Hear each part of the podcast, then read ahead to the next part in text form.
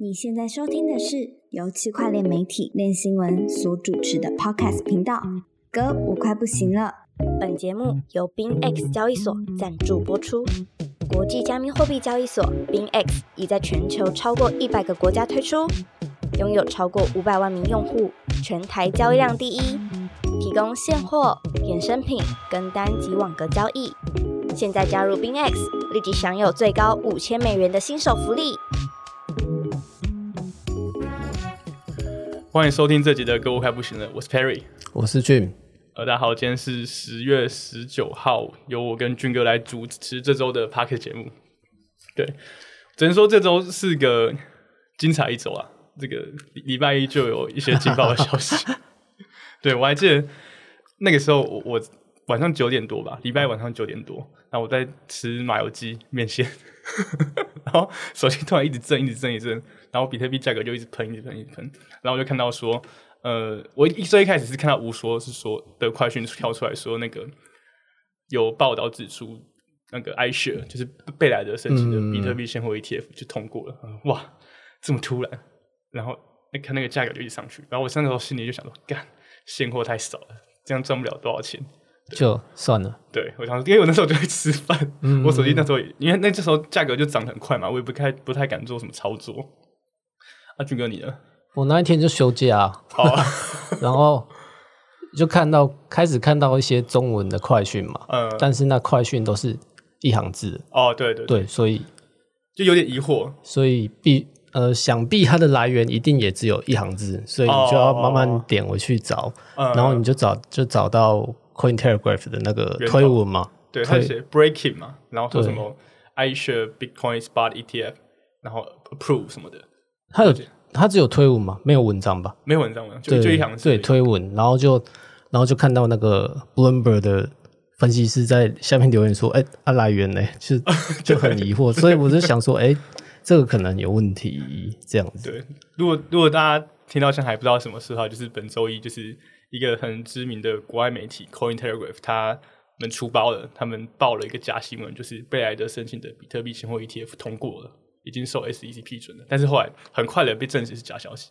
但说说很快，其实还好，因为我看他发布三十分钟之后，Coin Telegraph 就在他们那个 Breaking 那个那则快讯中多加一个字，他加一个 Reportedly，就是说就是据说的意思，据别人指出这样的意思。哇，他来及编辑哦，对啊，是三十分钟之后，哦，他过了三十分钟之后也才多加一个字，哦，加另外一条推文，没有没有同一篇，他在编辑，然后在他在原本那一句话后面加个逗号，写 Reportedly，就是。就是想要，就是表达说，他们其实也不是很确定这是不是真的，但一切都为时已晚。对，因为那个快讯一出来就一直喷一喷的。对，然后，但其实这件事情，我当下虽然觉得有点呃，干，真的假的通过了，然后没没有赚够这样，但其实我也在想说，其实那那一天晚上跟我早上写的新闻是完全相反的。嗯怎么说呢？因为就是我那天白天就在就在整理，就是比特币现货 ETF 的相关新闻，然后那这些相关新闻就在讲说，其实很多。相关的申请机构都在重新提交他们的申请文件，然后去做一些相关的文献的修改，就是像是提出更多的风险揭露，然后去做一些就是相关的技术的说明等等的。感觉跟原本时程就是会更久。对对对，就是他们还在做这些事情，然后然后去做这些事情的机构是那时候是 iShare，不是不是在讲不是在讲是方舟是第一个。方舟跟 Twenty One Shares 他们共同推出了，然后还有什么 Investco 啊等等，他们都在做这个申请，但是我就没有看到 BlackRock 有在做相关的申请。嗯，对。然后当时那个彭博的比特币分析师也说，他认为这个现象是好现象，就是他们在跟 SEC 做有效的沟通，才会一直对文文件进行修改。嗯，所以当时他说，那个彭博先生就说，他认为比特币通过现货 ETF 通过的几率是九十帕，就在下次的审核期前，下次审核期是明年的一月十号。对，是九十帕，所以我就那时候写完就觉得，嗯，可能明年初有机会，但没想到当天晚上看到这消息，想说这跟我写的完全不一样啊。对，但事实证明这就是假的。嗯，对，嗯嗯。然后我们有写一篇他们这个假假新闻的来龙去脉，主要就是他们的 Coin Telegraph 的社群媒体的部门在 TG 频道看到一个假的荧幕截图。社群媒体的部门。对，他他们他们在解释说，他们这个 social media，他们就有一个这样的部门，对对对对，跟他们编辑部没有达到整合，就是他没有先跟编辑部做确认等等，就发布的消息。然后他们是看到一个假的彭博终端机的图片，上面写着 iShare BT Bitcoin Spot ETF 已经通过了，这样，然后他们就发出去。我记得那张图做的蛮像的吧？啊，超像的、啊，感觉就像是彭博终端机的图，那是假的。对 对，反正就是这一周的开始就是这么的精彩啊！那一天就哎、隔天吧，看到蛮多梗图的。哦就 Telegraph 实习生来上班啊，杠杆先拉一百倍，然后推稳推下去，然后再开空一百倍，然后递辞职信。这一定会被抓去关。蛮屌，反正那天就是从两万，我记得两万七吧，一路喷喷喷喷到三万，然后现在跌回来两万八千多，所以其实还是比发消息前再高一点点的。哦，真的，真的，真的，真的，现在是稍微就是两万八千三、两万八千四这样。然后，然后它这样短时间就涨了十趴，所以大家要有心理准备，到时候到时到时候真的通过，可能就是十趴起跳，十趴其实还蛮多的哦。对，好，这是这是今天这这周最劲爆的消息啊。然后还有另外一个是就是呃关于 JPEX 的，就是我们之前也谈了很多 JPEX 这个事件对台湾民众影响。然后这几天就有看到警调单位已经在做调查了，然后是有说有约谈有有约谈他们的最大代言人陈立九等等的，但是后续怎么样就还要等后续的消息。目前是看到台湾的警调单位有开始介入了。然后零九哥说他尾款没拿到，他说他的代言费没有没有到八位数，哦因为媒体大家都在报嘛，说什么代言费八位数，我说没有，其实他们是分期付款，尾款没拿到，所以没那么多。感觉还是蛮安全的他。对，没事目前看起来，台湾真的要积极做什么，都还需要一一段时间的。其实说到假新闻，我还有一个印象蛮深的这一拜，就是手要拿关机的那个。哦，对，就是哦，这真的很也是蛮扯的。反正就是有一个 KOL 吧，也不算美好，就是一个很专业的媒体人，叫 Inner City 对对对，他会在 Twitter 上面就是发布就是 SBF 审判过程跟证人之间的对话等等，然后就有一个假的账号、嗯。去模仿这个 Inner City 的头像，然后模仿他说话的方式，然后打了一一一连串的的的的叙述，然后最有名的一则叙述就是他说，呃，重点就是 FTX 的员工可以把索拉纳关机这样。对，为了清算多方，对对对，为了去清算那些多头，所以他们可以把手上拿关机这样。然后这个这个东西，因为他他的确是弄得蛮像的，因为他头贴也像，然后描描述方式也像，因为他因为那因为那个 Inner City 那个那个人在叙述审判过程的的时候他就有他的专属的格式。嗯。然后那个人就完全模仿他然后一样的头贴当下看到的哇靠这这消息我觉得超像的。那个人是接在 inner city 的推文下对对对对对对 超像的。他他名字没有用 inner city 但是大头贴啊对。然后就描述方式都一模一样。然后看到说干这假的。然后可能很多人没有去认真看他的名字不是同一个所以就疯狂的转推暗赞所以这一则留言就在推特上就是很快的传开了。然后很多人都以为是真的，还被 decrypt，对，报道拿拿去引用说这就是手 n 哪可以被操控、被人为的关机这样，嗯对，但事实不是。然后索拉纳也后来有做出反驳，就说如果你有找到这个人或者找到这这些城市码的话，你可以来领我们的漏洞赏金这样。对，蛮猛的，熊市都可以搞成这样，牛市不知道要怎么搞，更多假新闻。对，提醒大家看新闻的时候还是要稍微注意啊，因为有时候真的很不小心就会被骗到。对，好，闲聊完，我们接下来进入本周的第一个主题。对，呃，本周第一个主题是跟 DeFi 有关，是跟 Uniswap 有关。我觉得这个是蛮重要的消息的，就是 Uniswap 它要开始收取他们的界面费用了。呃终于，对，终于他们就是要开始收费，要有盈利的方式了。这个界面费用英文就是 interface fee，就是当你使用 Uniswap 的前端，像是网页端或是手机钱包去做 swap 的时候，它会收取零点一五帕的费用。对，然后它只限定于特定几个币种，特定几个比较大的币种，像是 USDT、USDC、WETH、ETH 这种等等的，还有代啊，这样呃好像就十一个，然后有其中五六个是法币交易对，不是法币就是法币稳定币这样，所以其实就是那几个刚才讲那几个比较会被收到费以外，其他都还好，小币是都没有。嗯，然后其实 Uniswap 收取费用这个消息，其实已经就是有点见怪不怪，因为他们感觉之前就想要用其他的方式去收赚取费用，以维持协协议的营运，嗯，这是他们的说法。因为他们从去年开始就有做一个，就提出一个叫 Fee Switch 的提案，然后简单来说，这个提案就是他会从流动性提供者的手续费的收入抽十趴到二十趴去当做协议的费用，就做成协议的收入啊，让协议有一一个稳定的资金来源。哦，他 swap 一样不用钱，但是对对对对对 LP 收费，对对对，LP 开刀，然后收十十趴到二十趴这样。那时候就是有个一个 range，然后我去投票，但这个投票最终在今年五月被否决了。嗯，就是有四十五趴人否决这个提案，就没过。但其实从这个一过去一年以来看出来，他们其实对这个提案是非常积极的。他们是想要，的确是想要有一个永续的收费方式的。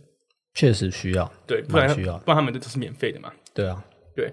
然后结果五月多那个那个提案被否决掉之后，相关的。提案就就结束了，也没有后续了。然后结果在这个礼拜突然就多一个 interface fee，对，就是你使用它界面收费就要钱。是横空出世的，没有提案，没有提案，没有提案，这是他们团队决定的。我我那时候在想，就是有没有提案，但是我我自己去 Snapchat 他们看，就是没有看到任何相关的提案。然后，然后我我觉得他是横空出世，还有一个原因，就是因为他们是从他们的创办人的推文去宣布这件事情的。然后他就他的推文就讲很多冠冕堂皇的话，就是说我为了。中心化的着想，为了为了去中心化着想，为了协议的发展等等，DeFi 的发展等等，我必须要去做这个事情。对，如果这个东西是提案决定的，是社群决定的，那我觉得他不用特地出来讲这么大，那么这么大一篇，对吧？因为是大家都想要怎么做嘛，那就怎么做。嗯，对，反正零点五趴，我我目前看起来没有到太大的反弹啊，就是因为还有很很多其他方式可以去规避掉这个界面费用，就像你使用万亿区。然后这种其他这种巨额区去做交易的话，一样不会被收到这个费用。你只有就是真的有跑去 Uniswap，尊重他们手里钱包去做交易，才会被收这零点五趴。对，俊哥，你觉得这个零点五趴会太多吗？嗯，不会啊。但这些事就看起来就两个争议，一个是没有提案，然后直接通过嘛。然后另外一个就是他们最有名的就是没有几乎没有任何功能的代币 Uni，好像。又被又被再次被忽略了，就是没有分润那一些，没有大家期待分润那一些功能。对，其实其实这一点当初这个 Free Switch 这个提案，就是刚刚讲那个没有过的提案。其实那时候在提出来的时候，就想说，哎，那这样把一部分 LP 流动性提供者的手续费转交给协议的话，那 Uni 代币的持有者是不是可能获得一些利润？那时候就有在这样讨论，说 Uni 终于要有用途了吗？嗯，但是目前变成这个新方案之后，新的收费方式的话。这跟这 Uni 一样是完全完全没有对，所以 Uni 仍然是除了投票以外没什么价值的，没什么其他用处的币啊，不是说它没什么价值。对，但呃，这个这个机制目前是实施了一天呐，然后我们从它的数据来看，其实哎，这真的替 Uni 所要带来蛮多收入的。它实施一天的费用，第一天的费用就是带来了七点五万美元的收入，嗯，其实蛮多的，才一天而已。然后就。然后那个 Dragon Capital 那个一个加密风投的合伙人，他就去推算说，那这样的话，他一年有机会产生多少收入呢？然后算出来，大家可能一年可能会有大概两千五百万到三千万美元的收入。就如果他们这个昨天那一天的数据可以维持一年的话，可以带来多多收入？这其实蛮多的，对。但是也不知道会不会这么乐观，因为你必须就是维持这个收入，然后大家都笨笨的都跑去 Uniswap 前端去做交易，对对啊，因为。因为是我，我就不会这么做啦。我知道这个东西之后，我就绝对不会去他们做交易。如果就是那些特定交易对啊，我就直接找聚合器了。对啊，我就去玩一群做就好了。嗯，我干嘛要给他收这零点五趴？虽然没有很多啊，因为有也有有些人跟他有有些人说，其实还好。你相对相对中心化交易所的收费的话，零点五趴好像是偏少的，对吧？但但是不管啊，你还是会收费啊。我一定会一样会跑掉，就看多少人跑掉，然后他们又能维持这个东西多久吧。嗯。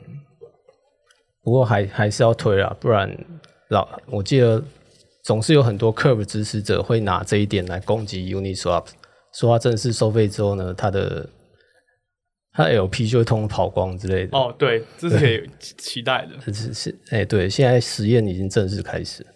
但是目前来看，如果它没有继续往其他币种推的话，我觉得还好了，因为它它有一个限制，就是好，我列出那十一个币种，我必须要。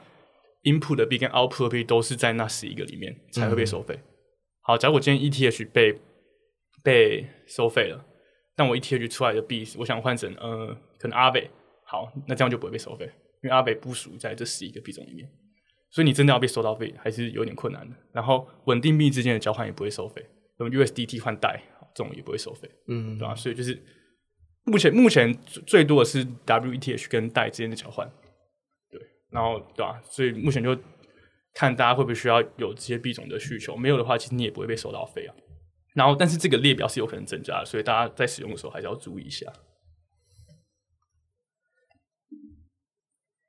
然后哦，还有一个还有一个问题，就是一个议题啦，想跟大家讨论，就是呃，Uniswap 他们 V4 嘛，他们前阵子说他们未来要推出 V4，然后他们 V4 有个最重要的的机制就是 Hook，就是它这个 Hook 就像是一个一个外挂，你可以制定各种的交易模型啊，像是限价单啊，或是定投模型等等的，你在使用 Uniswap 的时候可以有更多的功能。嗯，然后他们他们有一个就是 Uniswap Hook 的一个网页。那个，你只要是开发者，都可以去提交你心中啊觉得有趣的、你想要设计的 hook 上去。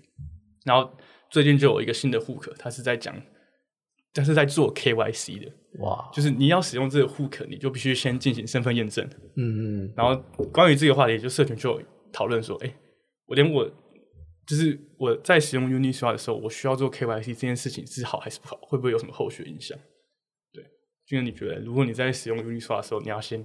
做一个 KYC，跟我在 Uniswap 的时候可能会收零点一五趴的费用，哪一个让你更抗拒？都都不抗拒诶，老师都抗拒的，对啊，因为我我希望 Uniswap 可以收费，它可以走走得更长远啊。哦，然后我也希望它是要 KYC，嗯，就是怎么说对。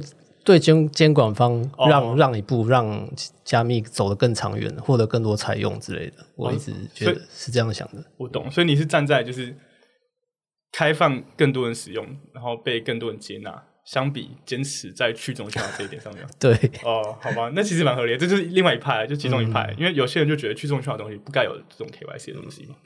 然后，然后那个。呃，A 等就是我们很常讲那个 A 等，A 等名嘴 A 等，名嘴 A 等，他就觉得这是温水煮青蛙。他觉得，如果你你只要在去中心化的系统上面有一个中心化的系统，就需要一个新的第三方机构参与哦，去做信任相关的议题。对，然后间接可能就有更多问题产生。然后也有可能就是好监管机构发现说，哎，Uniswap 有有 KYC 的选择，那那些没有 KYC 的可能会被他们视为就是比较不好的方案。就像 Tornado 一样嘛，他们就是被前端被禁止了。哦，他他他会反而会去影响到其他协议。对，呃，也有可能影响到他们自己，对吧？因为他们这个 hook 是其中一个 hook，然后是有 KYC 的，那其他 hook 都是没有 KYC 的。哦，对吧？就可能可能监管单位就会比较喜欢说，那你们弄这个就好啦，这个是有知道你们身份的，我比较可以控制的，对吧？就可能很多延伸的议题啊。但但其实目前来说，这个其实还还很早啦，就是。两方各有各自的说法，但就是目前就等着看啊。我是觉得还好，我觉得就是就 KYC 啊，对吧？对我来说，我用这个 KYC 我觉得还好，因为因为大不了我就再多多开几个账号，然后把资产分开来，多开几个账号，就我多我因为我也不会只有一个钱包啊，嗯，对吧？然后我可能有很多个钱包，每个钱包可以愿意遵守 KYC 的规则哦，有些不用，然后就再看监管机构要怎么怎么处理这件事情。目前目前谈都还太早，因为目前也也不会说我用这个就是不行的，嗯嗯，对吧？除非真的发生像 Tornado Cash 那种很大的事情，才有可能去影响我对这协议的使用吧。而且以 Tornado Cash 例子来说，你使用它的后端，直接跟智能合约进行互动，是不会受到影响的。对，所以总有一条路的，不用担心。我是比较我是比较乐观关关于这一点，对吧？然后。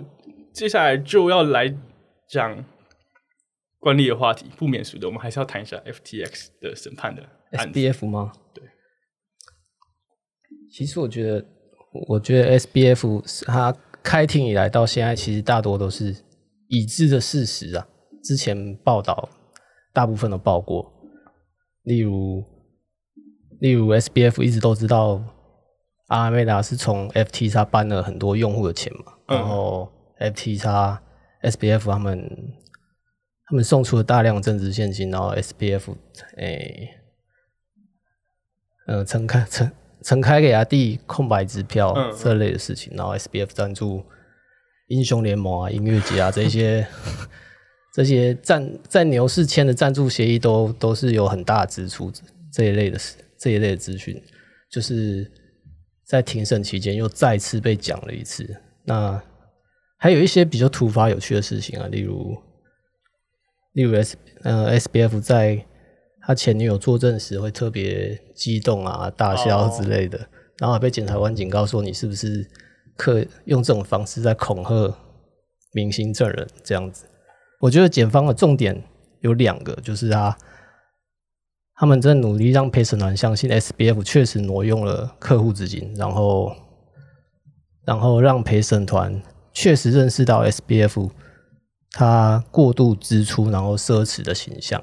嗯嗯，重点是这两个。对我真的觉得大部分都是已已经知道的事情了。然后我就跟私下我问 Perry 说：“诶，为什么他们在攻防的时候，感觉 SBF 他们都感觉没什么反应的感觉？”呃，你说，因为他们记录的时候，通常都记录证人讲的话。对，就感觉他们都没有反驳哦，检方证人出来讲的话的。这个这个其实我也蛮好奇的，这个但是我们不懂法律流程，就是我看那个 Inner City 在记录的时候，通通通都是在记录证人讲的话，可能 Caroline 讲什么，然后他们的那个工程长讲了什么，就是比较少是 SBF 主动讲了什么，嗯，就是目前没有看到，我也蛮好奇 SBF 在法庭上讲哪些话，或许可能也搞不好是他们那段时间他们就是证人发言时间，SBF 不能讲话之类的。我嗯，我目前观察到就是检呃。S B F 他们的律师好像有试图让陪审团觉得那一些高管，嗯，他们知道 S B S B F 挪用了一大堆钱，然后买的公寓也是 S B F 自己想做的，对，也是他想，也是他主导的，然后也是拿用户的钱。那那一些高管为什么还要住在这个豪华公寓里面呢？哦，对，他在他在陪审团面前。他试图让陪审团觉得，诶，这一些高管好像也不是那么正直，不是那么可靠。他们明知道这是犯罪，然后还继续做，一起做这样子。你说他们就想要让他们有种共犯的感觉？对我目前观察到他们的策略是这样啊。除了这个，我真的看不出来他们 有什么对策。你其实这样讲也也有道理，因为如果他们知道这些事情是错的，那他为什么要一起跟着 S B F 说？嗯嗯，而不是早点出来吹哨？对，或者他们其实现在的身份就是污点证人，他们其实就是有罪在身的，然后只是就是尽可能去提供相关的证据而已。不知道，蛮有趣的，就是这些这些可能可能像二零二一年那时候的 S B 那个 F T X 相关的新闻都被拿出来讲一遍，然后这些各种种的活动都有就是不好的因子在其中，哦，然后现在才全部爆出来。对，就像当初那个英雄联盟，记得超深刻的，你超深刻的，对啊，我就觉得，嗯，他们现在在在交易室打龙，我觉得。蛮蛮 chill 的，后来才知道他花了一亿美元，就在英雄联盟，太扯了，难怪可以活这么久。这英雄联盟，对，关于 FTX 的审判啊，相关报道，我们还是会继续呃为大家报报道的。但是目前看起来就比较像是偏八卦、偏花边一点的东一花边一点的东西啊，嗯，对吧？然后要有什么实际的进展的话，可能还是要等重组团队他们有什么新的进度，对。应该是在一两周就结束了吧，我猜的。你说这么快吗？就是第一阶段的审判吧，我觉得。但可能还还可以上诉啊之类的。嗯。好，然后最后一个话题，想跟大家聊的是，回到以太坊身上，就是这是一篇一篇俊哥写的报道，他是在谈说，就是 ETH 的质押收益已经不不如美债了。哦，然后对，然后他们的质押在排队的人就是人数骤减，等待时间也变短，非常的多。简单来说，这篇报道就是在说，呃，现在美债的收益率其实是比 ETF 质押还高的，ETF 现在质押大概四趴多嘛，差不多。对，然后美债有到五趴以上，等等，然后就觉得，哎，而且是短期的。对，然后就觉得 ETH 质押的吸引人的效果已经不像过往了。之前还有到八趴、七趴、八趴，那时候就很诱人嘛。但现在甚至比美债还低，就觉得哎，就让想要来以太坊做质押的人减少很多。对，我记得之前还一直排队，然后开发者还想说，哎，如果一直都那么多人，可能要更改什么 EIP 更新之类的。嗯，对，就现在不用等，不用了。对，其实还是要等。之前在最高峰的时候，你可能等待时间是要超过一个月以上。嗯嗯，对，最高峰好像到四十五天这样。但但现在看起来，就是你质押要排队进去，轮到你大概只要四个小时而已。就差非常多，四个小时跟四十天，差超多。嗯，对，然后在呃曾经排最多的时候，峰值是大概有九万六千人在等待排队，然后目前大概就是平均大概三四百个人在排队而已，就是差很多了。然后目前呃在合并以来之后，用户对质押的兴趣其实就是下降很多，然后热情也降温了。然后其实这一点也反映在 Lido 上面。对，Lido，对，Lido 就是以太坊最大的流动性质押协议嘛。嗯，然后他们从八月的时候就把 Polkadot 的质押取消了，然后上个礼拜又把 Solana 的质押取消，然后然后重点就是因为入不敷出。他们有取消 Polkadot 的货，对我看，对我看那个我们这篇文章是这样写的，然后 Solana 也被取消了。然后只有到 Solana 这里才有印象。你可能还有新的印象，因为今天才刚体验，要不要也把 Polygon 给关掉？哦哦，对，就是质押质押这件事情，好像真的就是已经没那么热门了。嗯你，看最大的企业就知道嘛，他们一直把相关不赚钱的的服务停掉，Solana 停掉，波卡停掉，到最后如果 Polygon 也停掉，那真的停掉蛮多的，就不他就可能就只专注在以太坊上面的。对，可以看出就是这个质押热度减很多。可能该质押的人早就压了吧，然后该卖的人也早就卖了。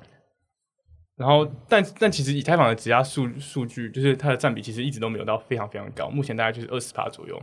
然后你相对于其他公链，像数有八十趴，Aptos 有八十趴，Solana 七十趴，然后雪崩有五十七趴，就是以太坊的质押比率还是有蛮多上升空间的。嗯，但目前看起来，大家没有这么倾向去做质押这个事情，即便给你四趴的收益，大家宁愿握在手里等等的。